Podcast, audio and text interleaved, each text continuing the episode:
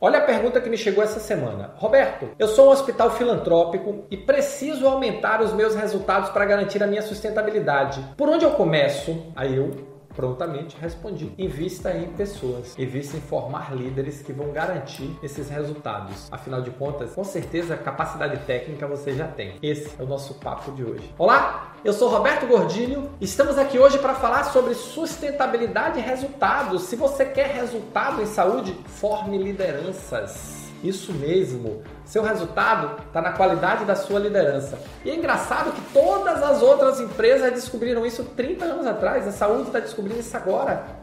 Como é que as organizações querem resultado com lideranças que só têm capacidade técnica? Em grande parte das vezes não desenvolveram capacidade de gestão. E não é por falta de competência, não, que se tem um setor que tem gente competente é saúde, viu?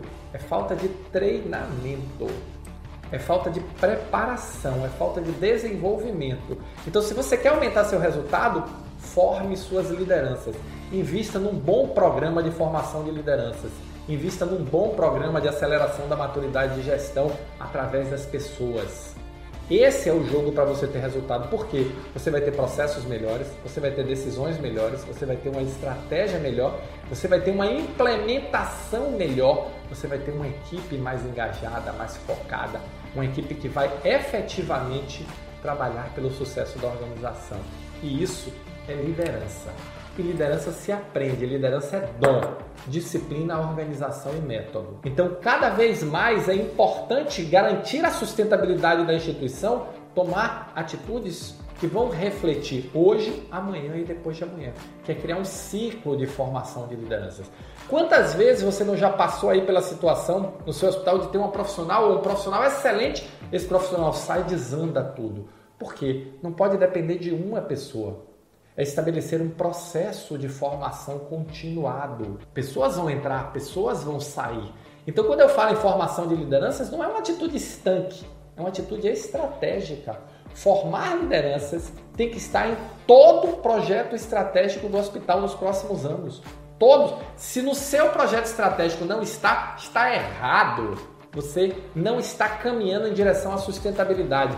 Seja você um filantrópico, Seja você um hospital de rede, seja você um hospital individual, seja você um hospital particular pequeno, médio, grande, formar lideranças tem que estar na sua estratégia, tem que ser a base da sua estratégia ou uma das bases da sua estratégia de crescimento e sustentabilidade. Não nessa ordem, sustentabilidade e crescimento. Afinal de contas, sem bons líderes, sem líderes empoderados, capazes, instrumentalizados, como é que você vai tocar essa organização? O mundo mudou. Aquele mundo estável, aquele mundo que demorava para acontecer, ele acabou. Hoje o mundo é VUCA, o mundo é volátil, o mundo é incerto, o mundo é complexo, o mundo é ambíguo. Isso chegou, não é mais um vai chegar. E você precisa aumentar a maturidade de gestão da sua organização.